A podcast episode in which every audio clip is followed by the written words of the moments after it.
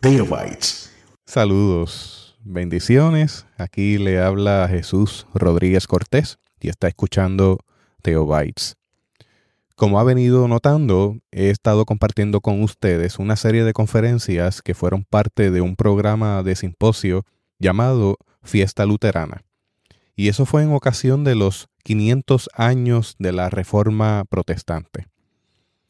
Quiero compartir una conferencia adicional con la reverenda Leila Ortiz, la cual lleva por título Estuario Ecuménico.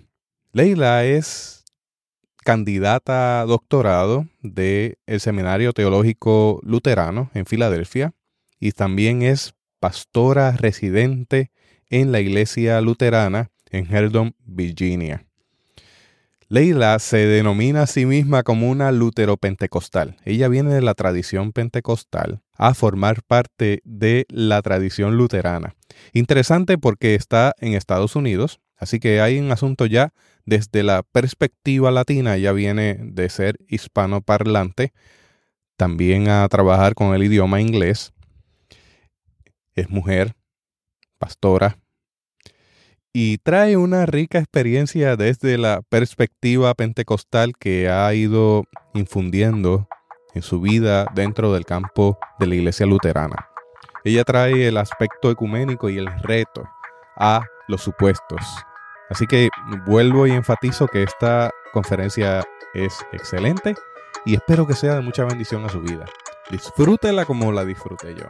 Teotecnología.com presenta Teobytes este, para mí es un verdadero honor y le doy gracias a Javier por esta invitación. Realmente es un honor, un honor estar aquí en este tiempo tan significativo en este lugar que, significa tanto para todos nosotros en este.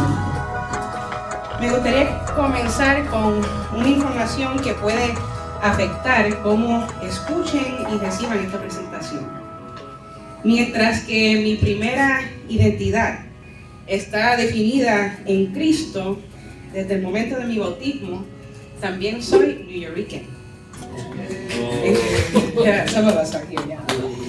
En mi caso, esto significa que nací aquí, en la hermosa isla del encanto y la isla de mi antepasado, pero criada en la ciudad de Nueva York, en el Bronx para ser más precisa.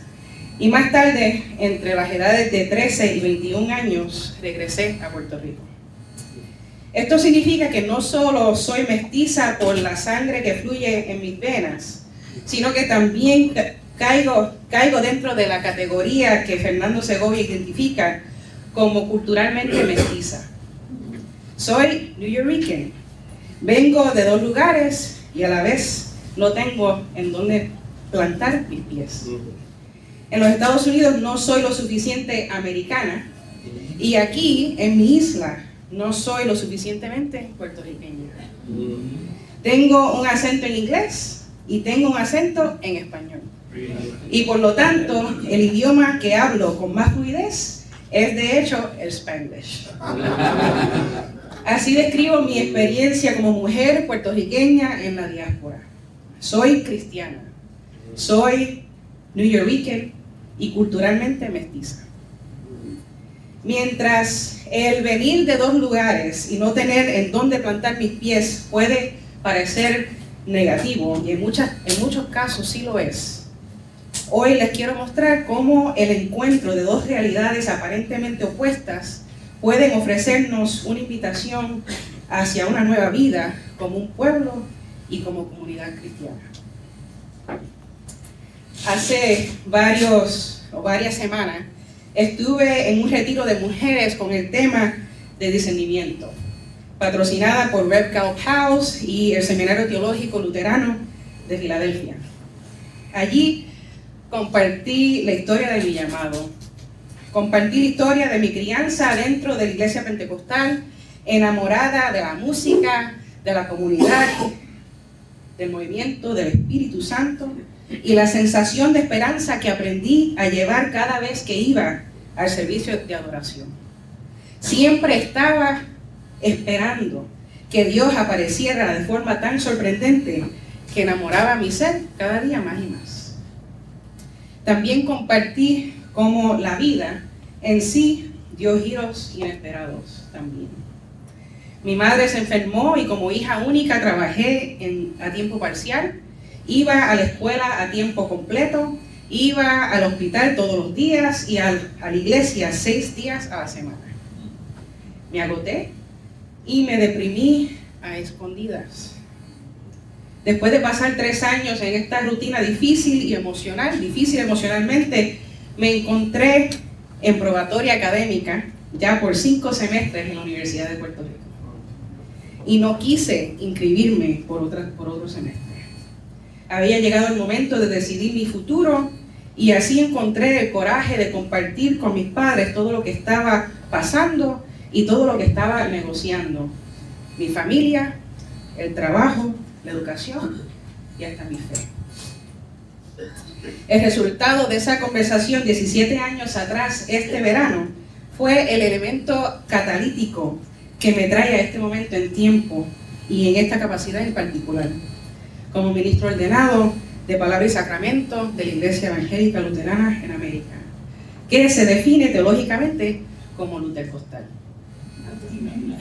Ese día mi madre decidió que yo regresaría a Nueva York, donde viví desde los 2 a los 13 años, para retomar mi vida académica de nuevo.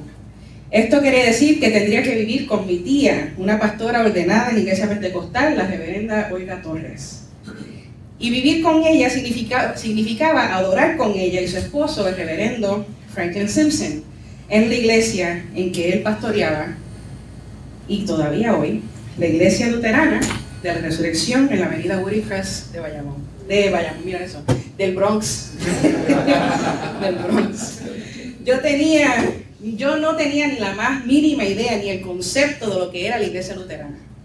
Cuando entré en el santuario, recuerdo mirar a mi alrededor y pensar, ¿qué ha hecho Titi? ¿Cómo ella puede creer en todo esto? Claro, yo me refería a lo que yo entendía en, ese momento como lo que parecía presencia de ídolos e imágenes paganos. Lo primero que se ve al entrar al templo es una imagen de Jesús ascendiendo en las nubes justo detrás del altar. Y el altar, el altar era, de verdad, un altar con velas y platos de plata y, y copas de plata, completamente adornado con telas de encaje y flores al pie de la, mesa. Estaba tan confundida y decepcionada con mi tía. No podía entender por qué estaba involucrada en tales herejes. Sin mencionar que se trataba de una congregación latina en donde no usaban ni congas, ni bajo, ni guitarra, solo había un órgano. ¿Y qué tiene un órgano que ver con nuestra cultura? Eso pensé yo. ¿Cómo se supone que yo adore en este espacio? ¿Cómo se supone que yo adore a Dios con todo esto? ¿Cómo se supone que yo adore mientras cargo un libro repleto de, de líricas familiares junto a unas notas musicales que ni siquiera puedo leer. ¿Cómo se supone que adore a Dios en un lugar donde ni siquiera se hace un bautismo de verdad? Pensé esto al darme cuenta que una pequeña vasija de madera oscura era en realidad un bautisterio. ¿Cómo puedo adorar aquí? No podía, así no lo hice. En vez de participar del servicio litúrgico, solía ir al sótano, donde me dediqué a enseñarle la verdad del Evangelio a los niños que se encontraban solos mientras sus padres asistían al servicio de oración arriba. Esta resistencia hacia el espacio luterano y a su liturgia condujo al crecimiento del ministerio de niños y a una conversación con el que era en ese entonces el asistente obispo del Sínodo Metropolitano de Nueva York, quien era el reverendo David Anglada. Algunos de ustedes lo conocen. Esta conversación me llevó a iniciar el proceso de llamado en el Ministerio de Palabra y Sacramento, aun cuando todavía era pentecostal de corazón y en práctica. El Espíritu Santo trabajando de forma inesperada y poco convencional. Mientras compartía mi historia con las mujeres en el retiro que estaban discerniendo su propio, llamado, en el edificio donde me reencontré con el Evangelio, tuve que mencionar el evento que despertó mi espíritu hacia la, la teología luterana. En el año 2006, durante la primera semana de la clase de confesiones luteranas con el doctor Timothy Wenger, después de muchas dificultades y luchas por entender por qué estaba rodeada de gente que seguía el mismo camino para ser ministro del Evangelio, que solo solían abrir la Biblia cuando tenían que cumplir con las tareas asignadas por los cursos de, del Nuevo y Antiguo Testamento. Después de meses de luchar y navegar un ambiente en donde las personas que me percibían como distinta, con personas que me percibían como distinta por mi piel y cultura, Después de meses navegando entre personas que rápidamente rechazaban mi formación religiosa como una experiencia digna de ser omitida, borrada y olvidada para poder vivir una teología y una tradición más civilizada. Después de meses de dudar mi llamado en este espacio tan ajeno a mi contexto cultural, Dios decidió hablar a través de mi profesor y compartir unas buenas nuevas a mi alma. Y dijo así, cuando tú entiendas que Dios decidió por ti que fueras salva y que no fuiste tú quien decidiste por Dios y por Jesús, entonces entenderás la asombrosa gracia de Dios. Dios me eligió Dios vino a mí, Dios me salvó.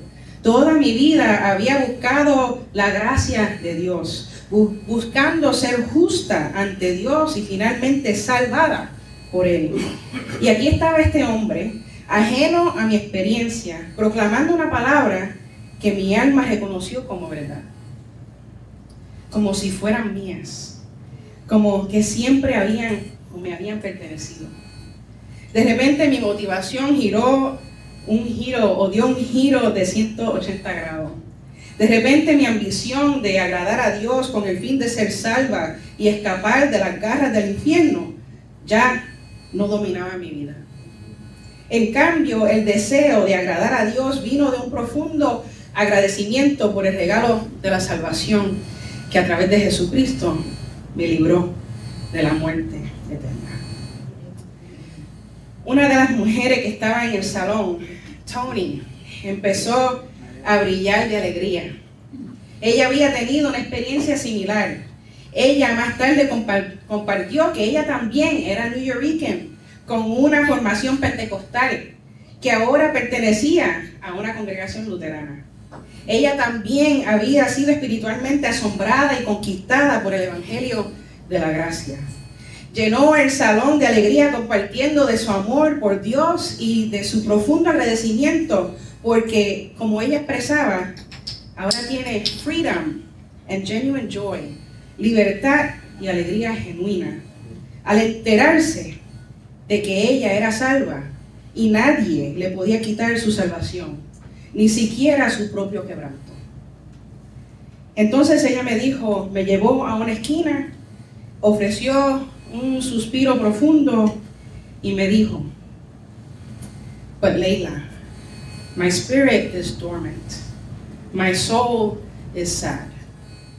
My pastor is content with one service a week y por una hora. ¿Tú te imaginas? There is no Bible study en la semana, nothing, no sense of community. I mean, we do a lot of outreach, but it's not the same.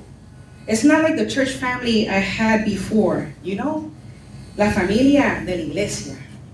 The truth is, I'll never leave the Lutheran church because of the word of grace, but my soul is sad. Para traducir, me dijo así, pero Leila, mi espíritu está adormecido, mi alma está triste, mi pastor se contenta con un servicio de una hora, una vez a la semana. ¿Tú te imaginas? No hay estudio bíblico durante la semana, no hay un sentido de comunidad. Hacemos mucho trabajo personal, pero no es lo mismo. No siento la iglesia como la familia que solía tener. Tú sabes, la familia iglesia. La verdad es que nunca dejaré la iglesia luterana por la palabra de gracia, pero mi alma está triste. La experiencia de Tony no es un fenómeno aislado. He conocido a muchas latinas que han venido a la iglesia luterana por cuestiones de circunstancia y no por preferencias personales. En muchas ocasiones estas circunstancias fueron motivadas por un traslado o un compromiso familiar. Por otros, lo que las trajo a la iglesia luterana eran los servicios que la congregación local ofrecía. La despensa de comida, los programas después de la escuela, de escuela bíblica, de vacaciones, cualquier cosa que contribuyera al cuidado de su familia. Por tanto, llegaron tan pronto, se les introdujo a una teología que hablaba de un Dios distinto, pero, de la, pero a la vez conocido en su espíritu, se quedaron. Pero para ser claro, lo que he encontrado en las latinas de los Estados Unidos raramente son mujeres que han sido criadas en la iglesia luterana. Mayormente vienen a la iglesia luterana como resultado de su experiencia y necesidad particular. Llegan como católicas romanas, bautistas o pentecostales y viven sus identidades cristianas en la iglesia luterana con una espiritualidad compleja y pluriforme. Las puertorriqueñas que, he conocido en la iglesia luterana, en su mayoría nacieron y se criaron en la iglesia pentecostal aún años después de membresía luterana, no aplican una perspectiva luterana en su diario vivir. Sus experiencias religiosas y sus teologías antiguas y recién descubiertas se han mezclado. Por ende, ahora solo pueden leer y discernir desde un punto de vista pluriforme. Su perspectiva es multifacética y con influencias múltiples, experiencia vivida, herencia familiar, cultura, religiosidad y ubicación socioeconómica. Estas realidades multidimensionales es evidente cuando nos encontramos con una mujer lutercostal y descubrimos a qué punto rechaza la idea de abandonar sus antiguos principios teológicos. Por lo general, no están dispuestas a ignorar esa fuerte conexión espiritual y hasta física con el Espíritu Santo o con el poder maravilloso de la sangre de Jesucristo. A menudo se resisten a abandonar su actitud de santidad y siguen siendo proclamadores fieles o proclamadoras fieles de cómo los cristianos deben vivir según interpretaciones literales de la escritura. Aún años después de estar en círculos luteranos, todavía oímos a estas mujeres latinas alegando que la gracia de Dios es para todos, pero Solo aquellos que creen en la gracia se, se beneficiarán de ella. Y quizás las escuchen decir, la gracia de Dios abunda, pero ¿qué podemos provocar? Pero que podemos provocar el rechazo de Dios. A veces incluso puedes encontrar que le ponen condiciones al amor, al perdón y a la salvación de Dios. Ellas casan esta postura absoluta y rígida con una pasión y un cuidado genuino por el mundo y las almas que habitan en ella.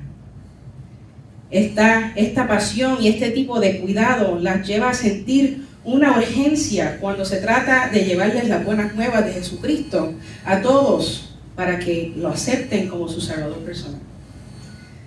De esta forma, nadie se quedará atrás. La liturgia luterana y su teología reta este esfuerzo aunque cada semana escuchen que Dios lo ha hecho todo en Cristo y que ya no hay necesidad de intentar ganar la salvación, aunque se les recuerde que son salvas y que ya están libres para servir, aunque cada semana confiesen sus pecados, sean declaradas perdonadas y participen en la comida sacramental, cada semana filtran estas palabras significativas a través de sus antiguos principios teológicos para interpretar su mundo. Me refiero a estas personas dinámicas de experiencias religiosas multifacéticas como pentecostales. Principalmente porque son mujeres que confían en sus experiencias pentecostales y de Dios y de lo divino, aun cuando han sido miembros de congregaciones luteranas durante años. he introducido el término lutercostales a todas aquellas que bajo mi estimación caen dentro de esta experiencia para ver si se relacionan con el término. Y cada vez responde con, una gran, con un gran agradecimiento, como si han descubierto lenguaje para una existencia o una experiencia de mestizaje denominacional. Me dicen, sí, eso es lo que soy. Yo soy, yo no soy pentecostal en el sentido tradicional y tampoco soy luterana como los miembros de mi iglesia. Yo soy lutercostal. Son mujeres que se identifican como un pueblo y con un pueblo que cree en los milagros, en las profecías y la liberación de los espíritus malignos. Son personas que se sientan en congregaciones luteranas todos los domingos por la mañana y tienen una comprensión particular de la oración que transciende el ordo litúrgico y la intercesión colectiva. Ellas hablan de la oración como un tiempo de intimidad con su Creador y reconocen el impacto de la oración como parte de, de su discipulado cotidiano, a diario. Además, guardan la práctica del ayuno cuando necesitan ser liberadas de una situación dolorosa cuando tienen, un, cuando tienen que tomar una decisión muy importante en sus vidas o cuando necesitan purgar sus mentes y corazones de pensamientos y acciones que las desvían del camino. No obstante, la teología luterana ha afectado y ha marcado sus vidas, ha, marcado las vidas de estas mujeres lutercostales. Tanto es así que ha alterado su existencia comunal. Esto se debe principalmente al cambio del concepto de la gracia. Antes la gracia existía, pero de alguna manera estaba fuera de su alcance. Pero ahora tienen acceso a ella y lo sostienen, la sostienen con mucho cuidado, con honor y con ternura. Esta gracia les ofrece un espacio en donde pueden existir y, hasta respirar de forma distinta, lo cual en el pasado era inconcebible para ellas como tales, ahora ellas participan como seres libres que se preocupan por el mundo y exigen la salvación temporal del alma, pero también confían en que la vida y no la muerte o la condenación tendrá la última palabra. He visto esta dinámica animada en mujeres lutercostales que han sido miembros de la iglesia luterana por menos de cinco años. Sin embargo, las mujeres lutercortales que han sido parte de la iglesia luterana por más de 10 años demuestran una espiritualidad nostálgica. Cuando Tony dice que su espíritu está adormecido y que su alma está triste, es, está articulando una realidad que proviene de una memoria romántica e inalcanzable del pasado. Ella recuerda el tiempo cuando formaba parte de una comunidad incansable y constante. Se acuerda de las oraciones colectivas y en voz alta, de los llantos de arrepentimiento ante la presencia de Dios y de los cantos expresados con gran júbilo y alegría. Ella recuerda lo que sentía cuando alababa y adoraba a su Dios, rendida ante su presencia sin importarle quién estuviera mirando Recuerda como si se, se sentía cuando se atrevía a orar por una familia, por un familiar, un amigo, amiga, un vecino, un vecino o un extraño en necesidad de consolación. Ella recuerda, pero ya no es capaz de conectarse de la misma manera, porque la voluntad y la capacidad de participar de esta manera era fomentada precisamente por una comunidad incansable y constante del ayer. Una comunidad del cual ya ella no formaba parte. La realidad es que ella actualmente forma parte de una comunidad que no conoce, valora o alienta la espiritualidad con la cual ella llegó. Y ahora simplemente ha quedado en la memoria para contar desde un lugar de nostalgia y añoranza. Por ende, su espíritu está adormecido y su alma está triste. Yo diría que esto es así porque así como uno debe involucrarse en la práctica intencional y preferiblemente en comunidad para lograr tener fluidez en cualquier idioma, de igual manera la práctica intencional y comunal de la devoción diaria resulta en una, espiritualidad dinámica y contagiosa que da la vida. Estoy hablando de espiritualidad informada por el movimiento del Espíritu Santo en comunidad que permite una expresión de amor devocional.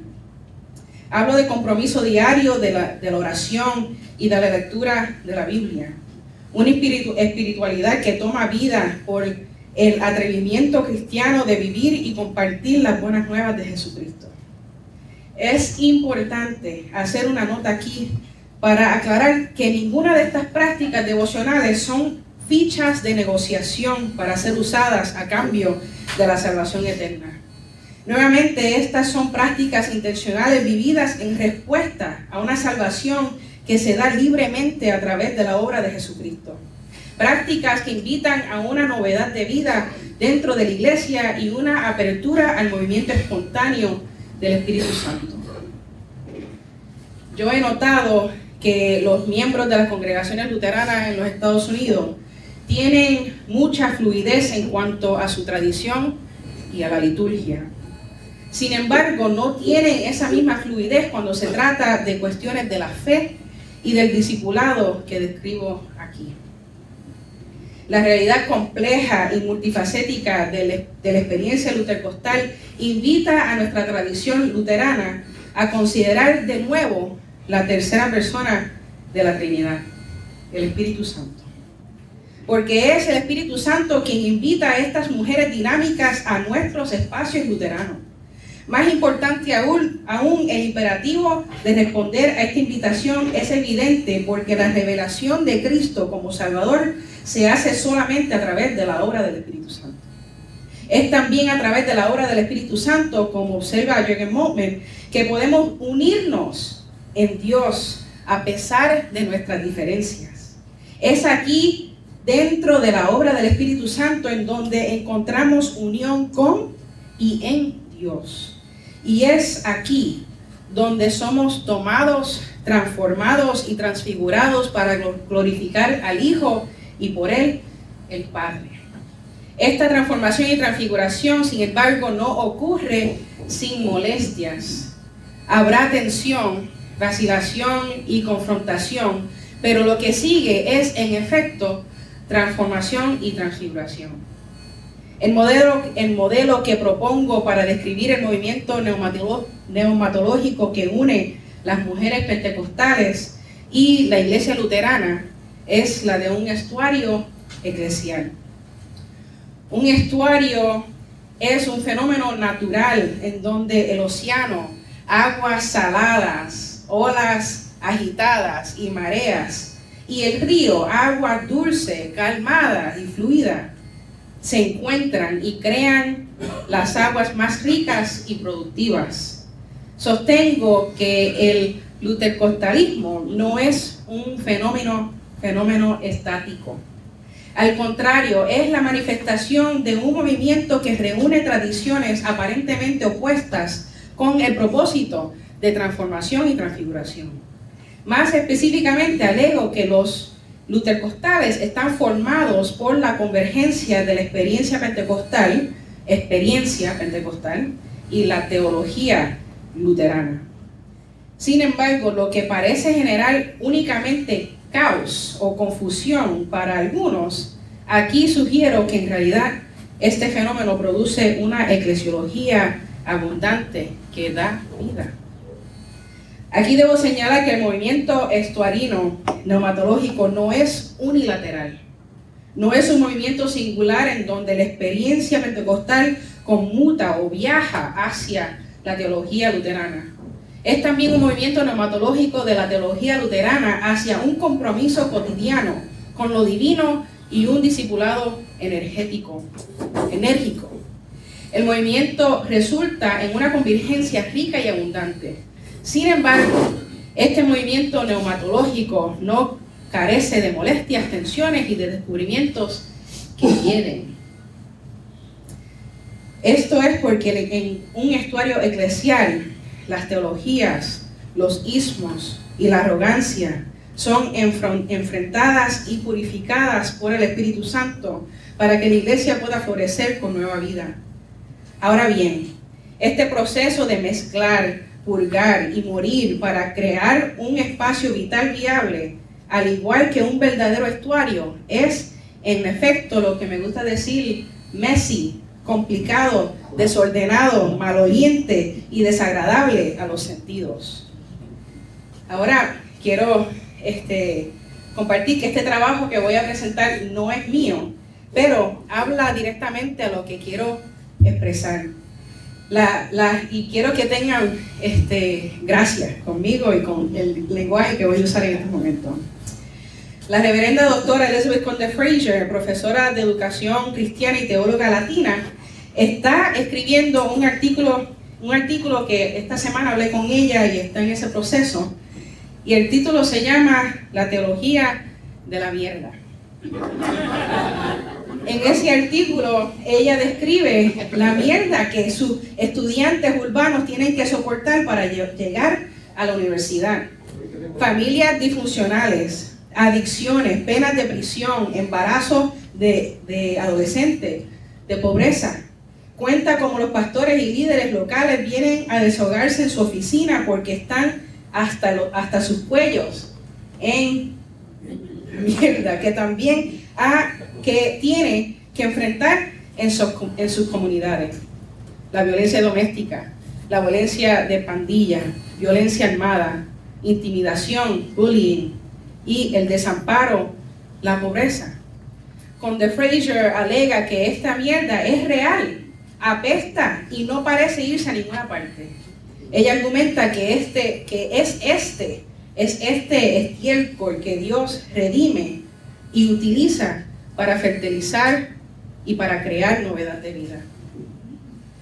El estuario eclesial que propongo aquí este, compromete a la mierda que alega que las espiritualidades carismáticas latinas son irrelevantes para la tradición y la teología luterana específicamente el racismo, los prejuicios, el poder, el sexismo, el orgullo y la pobreza espiritual. También involucra a aquellos que se consideran dignos y dignas de juzgar y determinar por otros si tienen o pueden tener acceso a la salvación temporal y eterna. Específicamente hablo de la justificación propia, la justificación por las obras y la aceptación y el amor prójimo condicional. Esta obra del Espíritu para reunir dos realidades aparentemente opuestas inicialmente produce a messy material, una, un material complicado y desagradable antes de que pueda traer novedad de vida. En el estuario eclesial es el Espíritu el que afrenta, el que mata, redime y hace de nuevo. En este estuario se encuentra todo aquello que no produce armonía ni la abundancia de vida que Dios promete y que Dios pide, nos pide que participemos.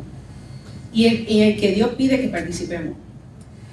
Eso es por esta razón que este llamado al estuario, aunque liberador al final, causa mucha ansiedad y frustración entre muchos de nuestros hermanos y hermanas luteranos.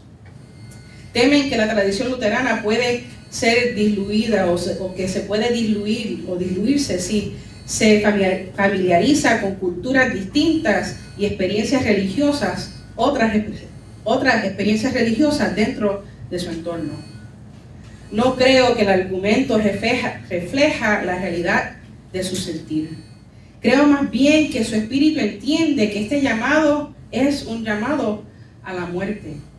Es un llamado a la muerte de su participación en el mal sistemático, la, marginación y la colonización eclesial.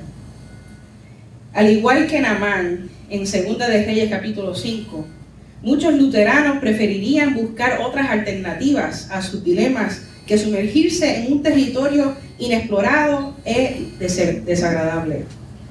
Namán dice así, he aquí yo decía para mí, Saldrá él luego y estando en pie invocará el nombre de Jehová su Dios y alzará su mano y tocará el lugar y sanará la, lepra. Habana y Farpar, ríos de Damasco, ¿no son mejores que todas las aguas de Israel? Si me levara en ellas, ¿no seré también limpio? Y se volvió y se fue enojado. Para Namán, el dilema era la lepra, el ego y el orgullo. Yo diría que el dilema de los luteranos es también una enfermedad que cuando no se trata puede causar la pérdida de sensación, insensibilidad hacia el prójimo. Puede causar parálisis, la inhabilidad de moverse hacia un futuro que reclama y demanda desde el presente. Puede causar ceguera, la inhabilidad, inhabilidad de reconocer su propio pecado y la respuesta a su dilema que se le presenta de frente y puede causar la amputación de miembros del cuerpo, la pérdida de membresía. El ego y el orgullo, como en Namán, también forman parte del dilema de la iglesia luterana. Es cierto que el privilegio perpetua, perpetúa actitudes merecedoras, aún en el creyente. Y el luteranismo es una tradición que ha sido creada y adoptada por las comunidades más privilegiadas. Para ser franca, estas comunidades no están interesadas en acomodar novedades. Ellas preferirían seguir viviendo su religiosidad de la manera que siempre ha sido. Sin embargo, en la, narración de Namán, aprendemos que es solamente cuando él escucha a su criado, este criado sin nombre, cuando él lo escucha, cuando él escucha hablar a su ego. Y dice así, Padre mío, si el profeta te mandara alguna cosa grande, ¿no lo harías? ¿Cuánto más diciéndote, lávate y serás limpio? Solamente cuando es enfrentado con su verdad, de manera sutil pero directa, puede Naamán tomar el riesgo de aceptar la invitación de sumergirse en aguas indeseables, donde su piel fue restaurada como la piel de un niño y fue limpia. Considerando que los parámetros demográficos de los Estados Unidos no muestran señales de cambio, muestran, nos muestran señales de cambio constante, cambios que resultan y resultarán en la llegada de miembros que provienen de diferentes contextos culturales y teológicos. Pienso que la inmersión, inmersión en el estuario eclesial es un imperativo, imperativo para el crecimiento y la edificación de nuestra iglesia. Creo que es esencial que estos nuevos miembros sean acogidos y sus formaciones valoradas. De lo contrario, cualquier intento luterano de luteranizar al recién llegado sería otra forma de colonización. Venir, despojémonos de nuestra, de nuestra formación, identidad y experiencia religiosa formativa de lo divino y hagáis y sean más civilizados, más como nosotros, porque nosotros sabemos mejor. Namán no sabía mejor que Eliseo, el hombre de Dios. Y nosotros, los luteranos, no sabemos más que el Espíritu Santo. El Espíritu Santo es quien nos invita a descender a un estuario eclesial para, para purgarnos de nuestro orgullo, de nuestro ego y de nuestra enfermedad. El Espíritu es, es también el que nos concede la autoridad para criticar y crear nuevos enfoques a todo aquello que no produce ni puede producir vida y vida en, abundante, en abundancia. Para ser clara, esto es una propuesta para que nos deleitemos en un nuevo orden, en el orden del bautismo. Según el doctor Timothy Wenger, en el Catecismo de Martín Lutero, formando la fe, el orden antiguo era, de, era el orden de los deberes. Esto es lo que debes creer, ahora que crees, esto es lo que debes hacer, ahora que te sientes culpable, aquí están las palabras correctas para orar. En el nuevo orden del bautismo, propuesto por Lutero, junto con lo que se ha dicho sobre el Espíritu Santo, es precis, esto es precisamente lo que el estuario eclesial tipifica un orden de la muerte a la resurrección, del terror a la fe y la comodidad de los mandamientos a los credos, es decir, de la ley al Evangelio. Esto es un llamado contemporáneo a través de un medio femenino y quizás inesperado, para revisar los catecismos y tomarlas en serio, o tomarlos en serio.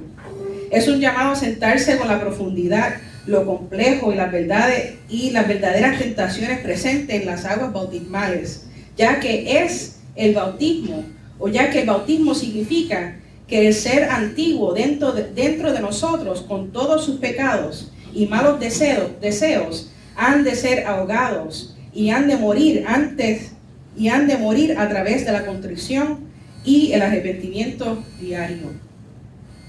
Por otro lado, cada día una nueva persona debe salir a levantarse para vivir frente a Dios en justicia y pureza para siempre como lo señaló Lutero en el Catecismo Menor para apoyar, la afirmación anterior. Fuimos sepultados con Cristo por medio del bautismo en la muerte. De modo que, al igual que Cristo fue resucitado de entre los muertos para la gloria del Padre, también nosotros andaremos en vida nueva. Romanos 6, verso 4. Muchas, muchos interpretarían esto como una noción romántica, como una obra del Espíritu que funciona como una metáfora y no como un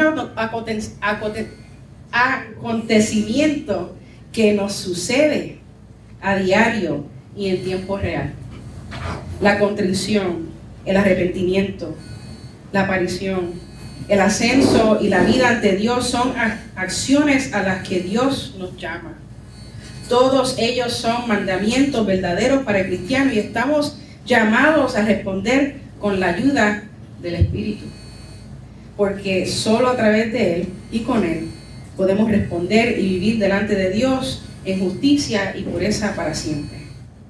A través del Espíritu Santo somos libres de servir y somos libres para llevar nuestra cruz y seguir a Cristo a una nueva vida. Propongo que los conocimientos litúrgicos, teológicos y devocionales que emergen del estuario eclesial les otorga a aquellos que confían en lo que Lutero presenta como justicia extraña. De nuevo, propongo que los conocimientos litúrgicos, teológicos y devocionales que emergen del estuario eclesial les otorga, le, otorga a aquellos que confían en lo que Lutero presenta como justicia extraña, el entendimiento de que nuestra justificación proviene extra nos, fuera de nosotros mismos, a través de Cristo solamente, una perspectiva por la cual puedan tomar en serio el nuevo orden del bautismo. En estas aguas bautismales, quizás indeseables, los luteranos pueden reconocer y afirmar que no verdaderamente, que son verdaderamente y somos verdaderamente pecadores, y ya que es así, somos verdaderamente llamados al arrepentimiento diario y a la vida justa con la ayuda del Espíritu. También les da a aquellos que cargan una conciencia atribulada debido a las teologías condicionales de la gracia una oportunidad para aprender de Cristo de nuevo y tomar en serio la promesa de Dios, porque ella es justificada y santificada por medio de Jesucristo. Esta invitación a un estuario eclesial es una invitación a equilibrar lo que de otro modo se ha inclinado al lado de la ley o del Evangelio. Recordemos que el Evangelio de Jesucristo no debe ser utilizado y entendido de, de un solo modo en todo momento, sino de dos formas diferentes, de la ley y el Evangelio. Mientras esta invitación a vivir de acuerdo con el mensaje evangélico no es única ni nueva, creo que vale la pena explorarla como una perspectiva que surge de un movimiento del Espíritu, en aguas bautismales quizás no deseables y se convierten en un llamado contemporáneo para encarnar el uso de la ley y el Evangelio. Pero, ¿cómo podríamos llegar a este lugar de equilibrio y novedad? de transformación y transfiguración. Si bien este espacio dinámico que está en constante movimiento reúne y reúne a lo inesperado, ¿qué, ¿qué está pasando en este espacio para que lo que divide pueda morir y lo que unifique pueda crecer? Mientras buscaba un lenguaje eh, para que podría dirigirse a las preguntas anteriores, me encontré con una obra de Paul Murray en el Centro de Estudios Católicos de Durham. En el 2006 presentaron un nuevo concepto identificado como ecumenismo receptivo. El concepto está definido de esta manera. El principio esencial detrás del ecumenismo receptivo es que las responsabilidades ecuménicas, la responsabilidad ecuménica y primaria no es la de preguntar qué es lo que las otras tradiciones primero necesitan entender y aprender de nosotros, sino debe preguntar qué necesitamos aprender de ellos. La suposición es que si todos estuvieran haciendo esta pregunta seriamente y actuando sobre ella, entonces todo se movería en forma que profundizaríamos nuestras identidades auténticas y respectivas y también llegaríamos a una relación más íntima. Esa es la definición de ecumenismo receptivo. Yo encontré que este concepto es bastante relevante y necesario y mutuamente enriquecedor para cada denominación que participe.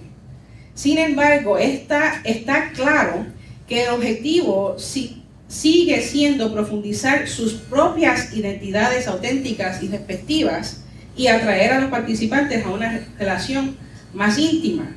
Mientras que estos objetivos son respetables en los esfuerzos ecuménicos, este concepto no habla de la esperanza y la obra del Espíritu en el estuario eclesial. Principalmente porque al final se destacan las distinciones denominacionales.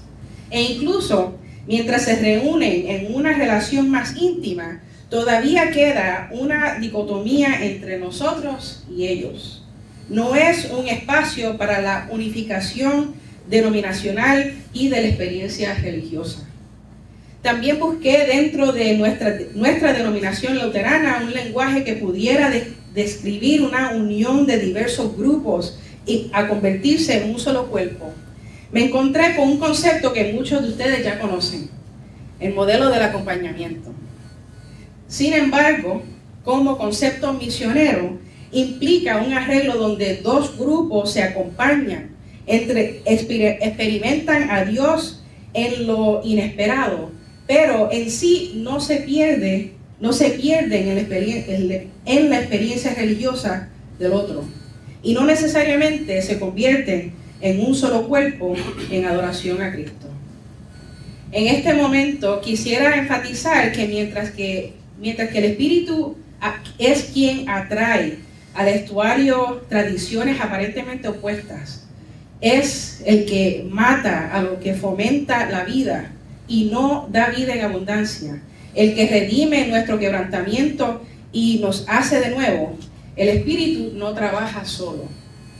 Creo que esta invitación al estuario es también una invitación a lo que me gustaría llamar una eclesiología receptiva.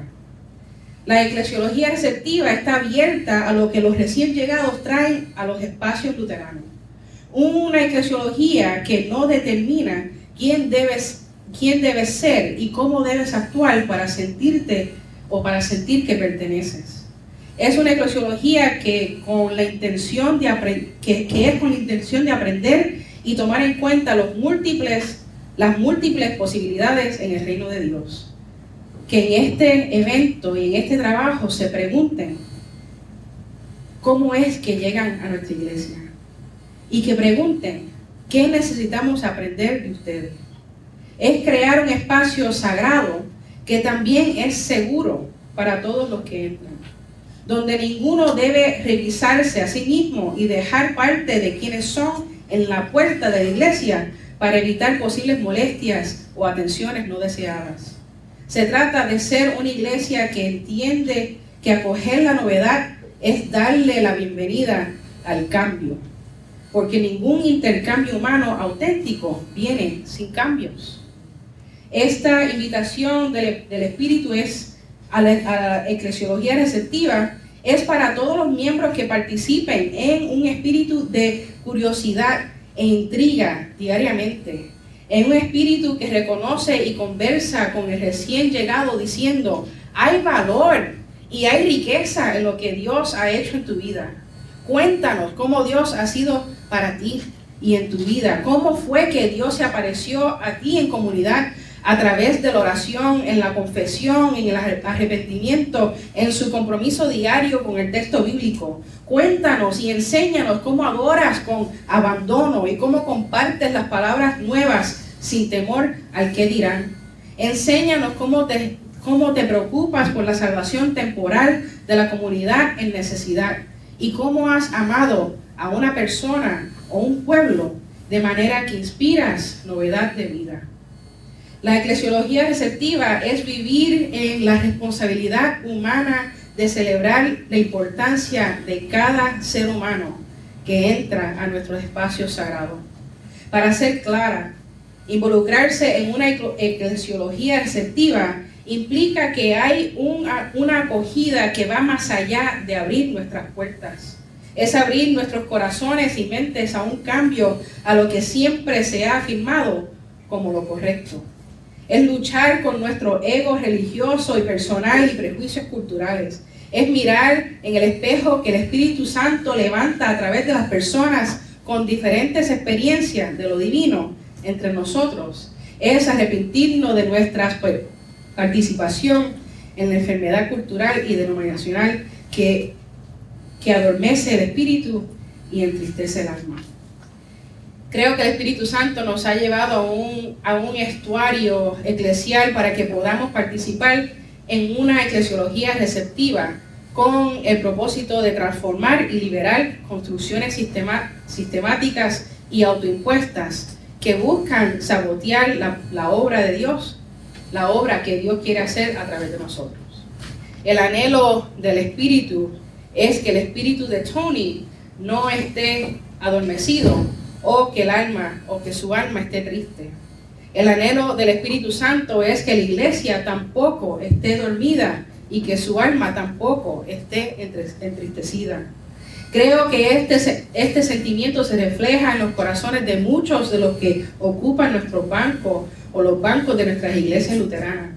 Mientras que el luto espiritual de Tony viene de un lugar de memorias y de nostalgia, también he oído este lamento surgir de lugares de intriga y de un anhelo profundo entre el pueblo luterano.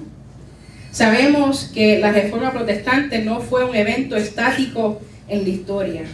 Fue y sigue siendo un llamado hacia las prácticas justas y llenas del Espíritu que cambian la vida de aquellos que la escuchan. Como participantes y practicantes de la reforma protestante hoy, Estamos llamados a luchar y humildemente navegar la enfermedad y el abono sociocultural. Estamos llamados a discernir lo que en nuestras instituciones, nuestras iglesias, congregaciones y vidas no promueven la vida.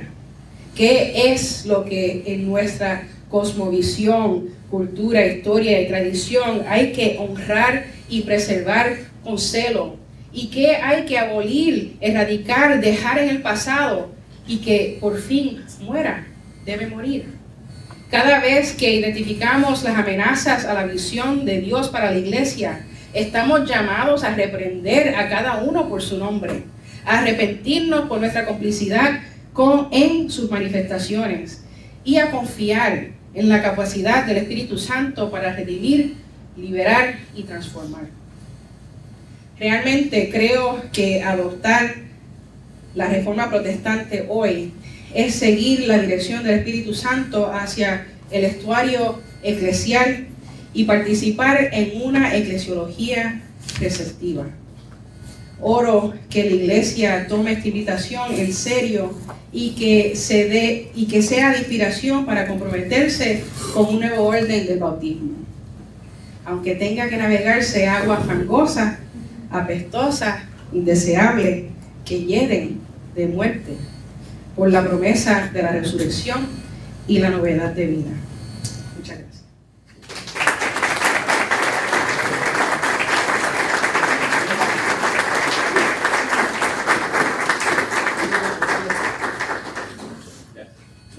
Toma. Josefina Nieves nos va a ayudar en eh, las preguntas, a moderar el tiempo de preguntas. Imagino que hay algunas preguntas. Gracias, Leila. Así que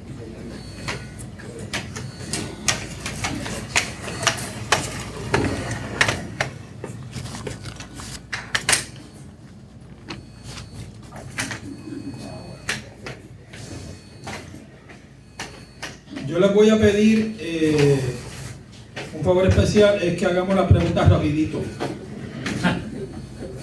¿Verdad?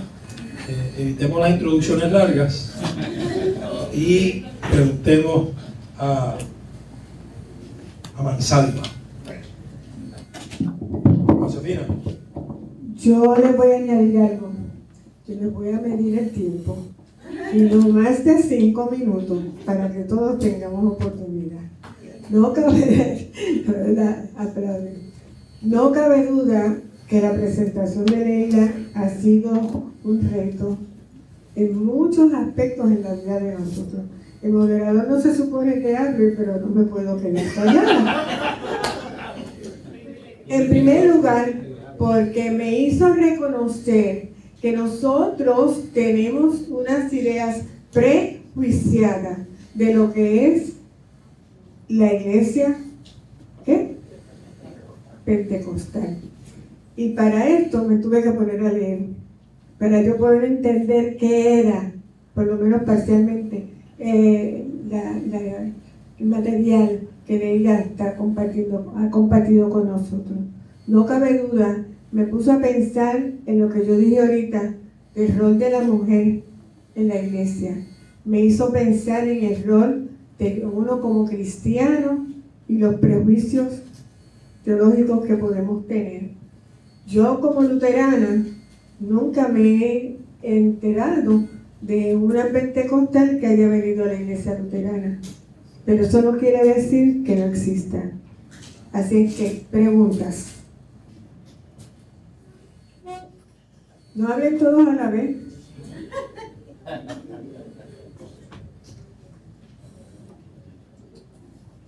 A mí me gustaría que comentáramos sobre el estuario ecuménico. Para mí la palabra estuario me hace recordar a un nieto que está estudiando veterinaria marina con manatíes y tortugas. Eso es mi concepto de estuario. Pero tú me has traído algo muy importante y diferente. Joel. No tanto una pregunta, sino una... Comentario. Un comentario, sí. Porque en la biología que no se oye. Ah, de verdad.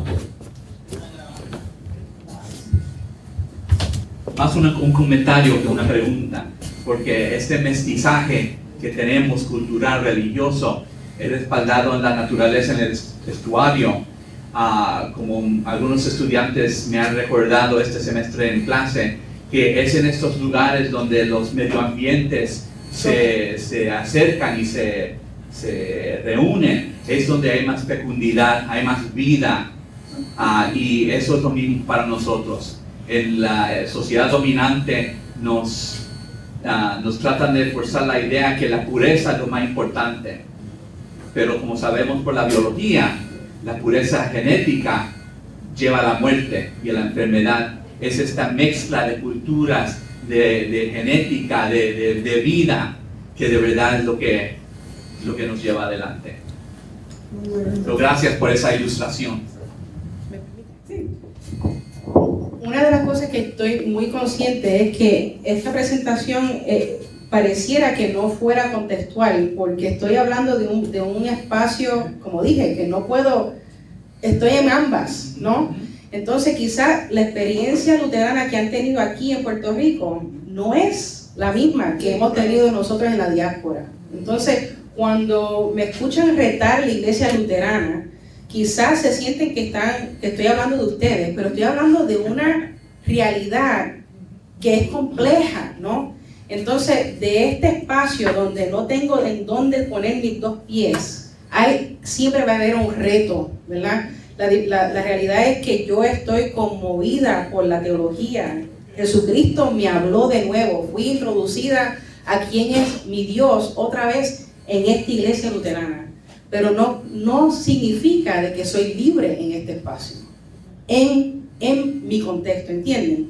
Así que lo que yo les, les quise presentar es una realidad que es puertorriqueña. Lo que pasa que no es de Puerto Rico. So, si, si en un momento se sintieron como que, ¿qué, qué está hablando ella? Este, estoy hablando de una realidad que es real. Y quiero que, que se entienda que la, la, la puertorriqueñidad en diáspora no es menos puertorriqueña, sino que es otra, ¿no? Es otra experiencia. Así que enti- entiendo y sentí en el, en el espacio que hubo como, que- sí, como que hubo un choque, como que qué estás diciendo, no te entiendo, pero eso es parte de la realidad, eso es parte, eso, es, eso ha sido mi realidad en la iglesia luterana, que mientras que quiero entretener, quiero ser parte, siempre hay un, un choque que demanda muerte y resurrección. Así que ustedes han experimentado lo que yo he experimentado ya por 17 años. ¿Ven? Esa, esa fue una intención. ¿no? Y, y yo quiero hacer un comentario un poquito más tarde. Eso de que no hay lutercostales en el sínodo del Caribe, distrito de Puerto Rico, yo, no, no es que lo pueden haber. No es que lo pueden haber. Tanto por la- el movimiento de vida de las personas, tanto por la manera en que creemos y la sociología de la religión que tenemos en la congregación. Así que eh, eh, Leila está metiendo la... Y estamos viendo la mierda que habíamos visto. Y para bien, porque Leila lo ha hecho construir. Eh, Exactamente, el estiércol se necesita para que haya producción. Así es que si no nos deshacemos de ella, tampoco nosotros seríamos buenos como seres humanos. José David. y me callo después de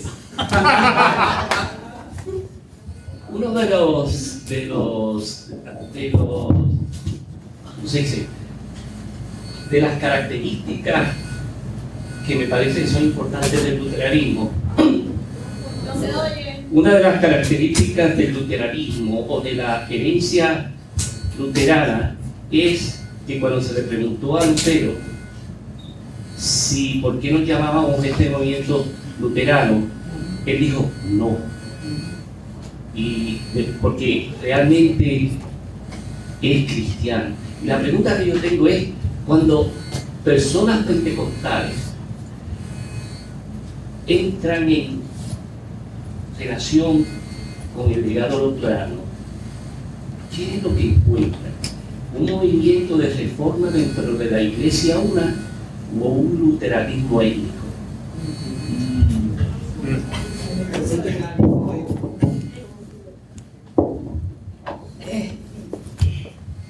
En otros espacios yo he, yo he compartido que eh, el que yo sea parte de la iglesia luterana en Estados Unidos no es racion, razón, razonable. Rational. Right? Así, es- así es, racional. No es racional. Esto no tiene sentido para mí en los Estados Unidos ser parte de la iglesia pe- luterana. Porque son bien pocos los que se parecen a mí, los que tienen mi idioma, los que tienen mi experiencia, este, mi experiencia espiritual, ¿verdad? Entonces, yo estoy muy consciente de que yo estoy entrando en un espacio que es ajeno, no es mío. Lo que sí es mío es la teología, es Jesucristo, ¿verdad? El Evangelio es mío, me pertenece. Entonces, yo puedo convivir en ese espacio, pero tampoco me han dado la oportunidad. Ahora, ahora bien, debo de, de- de cualificar esto. Da la casualidad que yo soy una mujer puertorriqueña en Estados Unidos que también soy ordenada. Soy pastora, tengo liderazgo. Y no tan solo tengo liderazgo, también tengo posición en el sínodo, ¿verdad? De Metro DC. So, tengo, tengo oportunidades para poder ser provocativa, ¿no?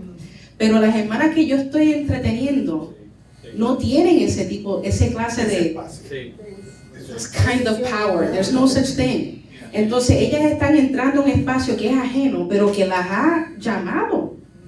Hay un llamamiento, el Espíritu Santo está haciendo algo no racional, ¿verdad? Pero que sí espiritual, ¿verdad? Dios está haciendo algo. por alguna razón, ¿verdad? Y quizás es precisamente porque el trabajo, yo encuentro que mi trabajo es decir las verdades. Y porque en los Estados Unidos todo el mundo tiene miedo de ser racista. Yo puedo decir cosas y no me retan porque, oh, yo no quiero ser considerada racista o considerada, ¿entiendes? yo tomo ventaja de esa oportunidad. No, significa que yo no tengo la experiencia de racismo. Es, fuerte. Pero tengo una ventaja que no tienen mis hermanas puertorriqueñas en la iglesia luterana. So, sí, creo que lo que están experimentando es un, un, una denominación étnica, for sure. Y aún estamos ahí. Ah, por eso, es, el, por eso el reto es que nuestros espacios sagrados también sean seguros. They have to be sacred and safe, ¿verdad? Y no todos nuestros espacios que son sagrados son seguros para nuestra comunidad. ¿Ves que es otra realidad? Es otra, es otra, otra cosa, está brutal. Pero, pero es una realidad que sí, yo, yo encuentro que hoy ya, ya son casi 10 años siendo parte de la iglesia luterana y siempre yo estoy consciente de que yo estoy entrando en un espacio que es ajeno, ¿verdad? Que solamente por, por mi audacia, ¿sí se dice? Audacity. Solamente por audacia, thank you. Audacia. Solamente por, por, por, por una audacia que me da solamente el Espíritu Santo, es que yo entro a esos espacios y puedo decir verdades que duelen, ¿verdad? Para provocar muerte. Hay que morir para que entonces haya nueva vida. Sí, este, acá en Puerto Rico hemos usado estas expresiones que le llaman, eh, aquí en Puerto Rico se le habla de otra forma, ¿no? Se dice cuando la persona brega con otros pisos. Otros pisos. Pisos, sí. Por ejemplo, pues tú vienes del primer piso que es de la iglesia pentecostal y te montas en un segundo piso que viene de la iglesia luterana. Mm. Ok. La pregunta que yo tengo es, la experiencia que has tenido con las mujeres latinas, ¿es la misma experiencia que tiene la mujer asiática que viene a la iglesia luterana, la eh, afroamericana? Afroamericana, o sea, e, esa, eso que le llaman minoría, ¿no han tenido esa misma experiencia que han tenido ustedes? Yo creo que, que toda experiencia étnica es única y es su, propio, su propia realidad, ¿verdad? Nosotros como mujeres latinas tenemos desventajas en cuanto a lo que se puede considerar una um, hierarchy, jerarquía de cultura, ¿verdad? La gente, por ejemplo, la, mujer afroamericana tiene la ventaja de que habla inglés, ¿verdad? So ella puede navegar espacio, aunque tenga la tez, aunque sea negra, y, y la historia es sufrida, igual que la nuestra, pero la ventaja es, el idioma, ¿verdad? Por eso es que nace la diferencia entre el feminismo, está womanism y está este, mujerista y está toda, porque es que no pueden caer dentro del mismo, la misma categoría, somos, tenemos experiencias socioeconómicas, realidades completamente diferentes, aún dentro de, y esto quizás, yo puedo confesar esto, cuando yo vivía aquí, que yo estuve aquí desde los 13 hasta los 21 años, llegué al seminario, en mi segundo año de seminario yo fui a El Salvador con mi profesor, que ahora es mi, mi advisor. Y fue en ese viaje a El Salvador que yo me di cuenta, 20, ¿cuántos años tenía para ese tiempo? Casi 27 años. Fue que yo me di cuenta que la experiencia latina no era una experiencia latina. 27 años. Yo me di cuenta, oh my God, es imposible que caigamos dentro de las mismas categorías, aún siendo de la misma habla española. Right? So, quizás tenemos experiencias semejantes de racismo, pero el sabor del racismo es diferente dependiendo del grupo. That makes sense. Si eso tiene sentido. ¿Alguien más? Ajá. Acérquese aquí para que no chille. para que no chille esto. Alejandro Lafontaine. Eh, déjeme ver cómo lo pongo. Eh, la iglesia luterana nació en dónde? En Europa. La iglesia pentecostal, ¿en dónde? Estados Unidos, bueno, Estados Unidos, pero 19. floreció en Puerto Rico, ¿verdad? Ok, o sea, usted mencionó las cuestiones culturales. Y, y esas cuestiones culturales son importantes, ¿no? Pero también hay unas características de personalidad. El hispano somos expresivos, emocionales. Y si trasladamos nuestros cultos, como pasó ya en la iglesia metodista, ¿no? También trabajé en las comunidades de Nueva York eh, como pastor y conozco un poco la diáspora, etc. Allí, la, la forma de ser, o sea, cuando yo voy a una iglesia norteamericana al culto, yo siento el choque. Siento que mi expresión personal de ser humano, que funciono cognitivamente, intelectualmente, pero que funciono emocionalmente, pues cuando cantan un cántico me da deseo de, de usar las palmadas. Porque hay unos aspectos de cultura y de formación del ser humano que tienen que ver con nuestra adoración y nuestras creencias. Entonces, si nosotros como iglesia, que fue lo que se hizo, por ejemplo, al principio aquí, ¿verdad? Que todas las iglesias lo más que podían tener, como se mencionó, era un piano, un piano, Órgano. un órgano, pero cualquier otro instrumento no era aceptable. Entonces, el choque es mucho más que ideológico, es de formación. Y eso hay que resolverlo. Hay que resolverlo de una manera la iglesia. O si no, perderá, se mantendrá al paso del tiempo, pero no podrá eh, entrar en, un, en ese ministerio del Espíritu Santo que permite llegar a la gente y ser transformado. ¿eh? Como también a veces nosotros cobramos más importancia en lo que hacemos que en lo que queremos. ¿eh? 30 segundos. Se acabó. Antes que me mande para allá. Para, para allá. Gracias. Yo quiero hacer un comentario en esto, y es que el impacto que nosotros recibimos del cultural ha ido cambiando.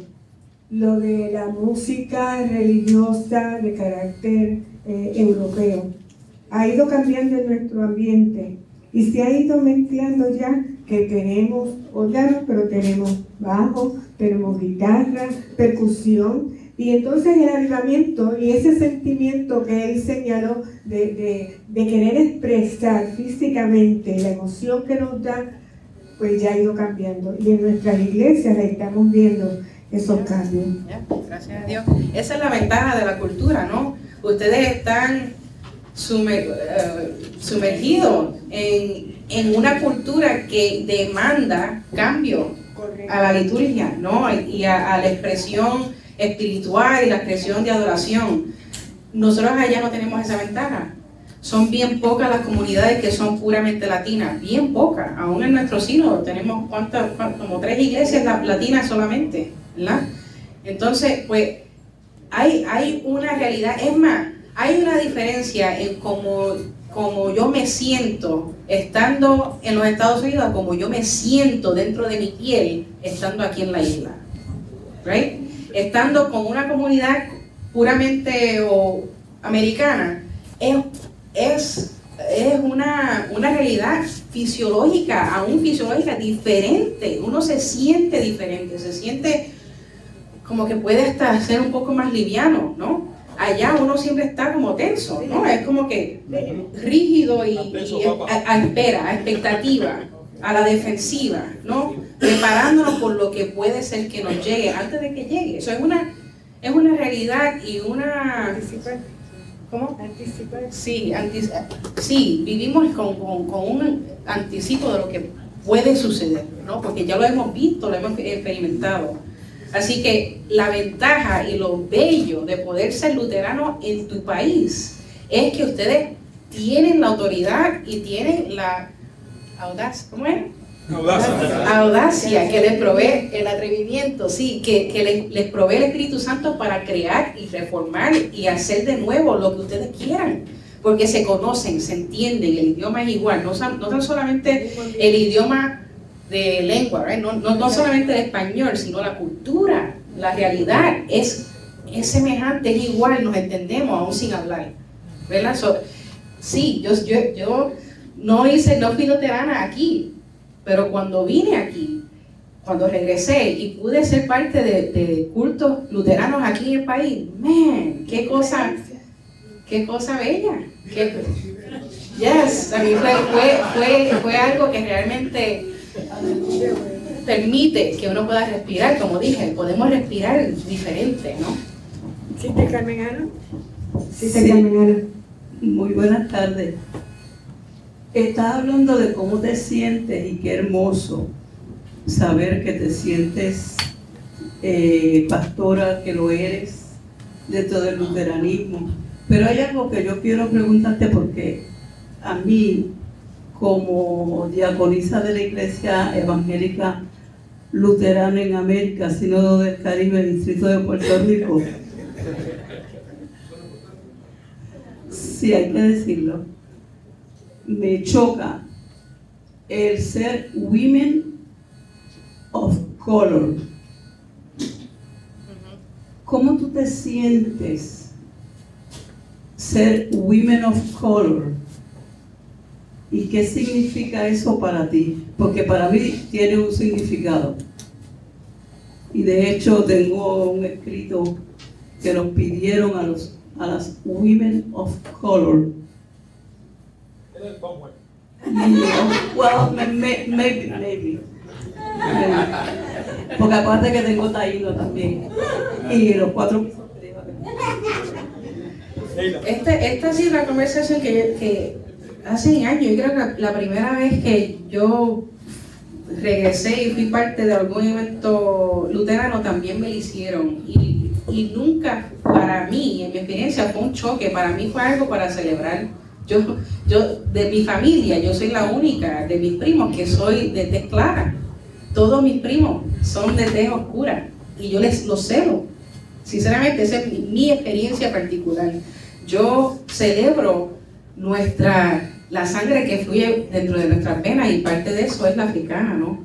Entonces, pues, eso es parte de, para mí, a mí personalmente, yo entiendo que a algunas le ofende, a mí no me ofende, yo lo celebro. Sí, yo soy una mujer en esos contextos, y soy una mujer de color, pero no me, no me van a tratar de una manera que es despreciada. Eso no va a pasar. ¿verdad? Me pueden, pueden usar ese idioma y yo voy a corregir la, el estereotipo de lo que se entiende como persona de color.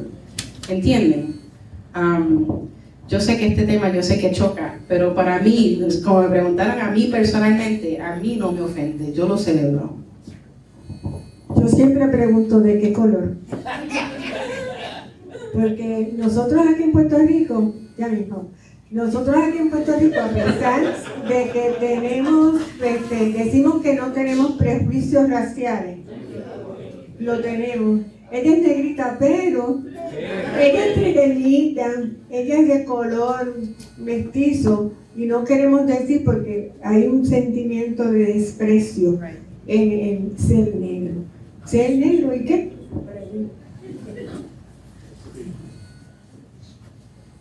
Mi nombre es Lester Polo. Ven, vente de acá, por favor. Mi nombre es Lester Polo. Soy de la Iglesia Luterana Nuestro Salvador y quiero expresarle que yo, al igual que usted, tuve la experiencia de vivir 25 años en los Estados Unidos y sentí eh, la, la experiencia que usted tuvo es- está muy cerca de mi persona. Y el racismo y la forma en que nos tratamos, porque yo soy también medio caliente aquí arriba, ¿verdad? Pues este, sentía que había ese racismo contra mi persona, de parte de muchos grupos, porque hay racismo entre todos los grupos, no es solamente entre los blancos y los hispanos, sino entre, sabemos que de todos los grupos, Todos los indios americanos, etc. todos los grupos tienen algún tipo de racismo. Así que me siento y me, me- me alegra saber que dentro de esa situación donde uno siente una impotencia en algún momento, hacerla un instrumento de, de reto, de seguir adelante. Y por eso le felicito. Gracias. Ok. ¿Alguien más? ¿Algún otro comentario? Nos quedan cinco minutos. Leila, em, lo, que, lo primero que yo pensé cuando hablabas de tu experiencia entre las dos culturas, la pentecostés y la luterana, fue, bueno, aquí estamos hablando de, es casi como, si lo podemos ver gráficamente, dos círculos que se van entrelazando. Y tú estás en la parte del enlace, ¿verdad? Donde se unen. Porque realmente si hablamos de la revelación, podemos hablar de la revelación divina que nos es dada y nuestra parte, a nosotros nos corresponde recibir esa revelación que es la parte humana. Ahora, siendo humanos, nacemos dentro de culturas distintas. Dentro de las culturas latinas hay gran variedad de culturas. Eh, igual eh, en la diáspora también hay una gran variedad de culturas latinas, tanto en Estados Unidos como en todo el mundo. Entonces lo que yo veo aquí es eh, el choque que uno siente cuando uno entra a una cultura ajena, ¿verdad? Porque aunque sea la misma revelación que nos es dada, siempre va uno a experimentar ese eh, sentimiento ajeno cuando uno eh, entra a un espacio ajeno. Y qué bueno que uno puede tomar ese paso y tener ese coraje y, e invitar a los demás a hacer lo mismo.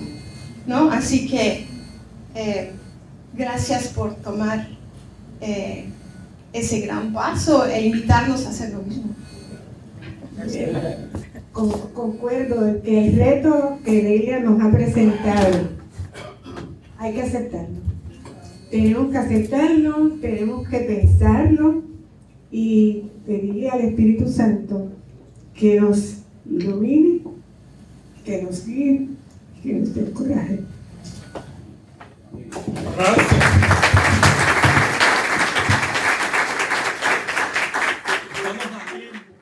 Le invito a visitar nuestra página de internet para este podcast que es www.teobytes.com www.teobytes.com También le invito a compartir este episodio con otras personas que usted sabe le será de gran bendición como lo ha sido para su vida y para la mía. Hasta aquí esta edición de Teobytes. Gracias por darnos el privilegio de llegar hasta ustedes a través de las redes informáticas. Será hasta el próximo episodio.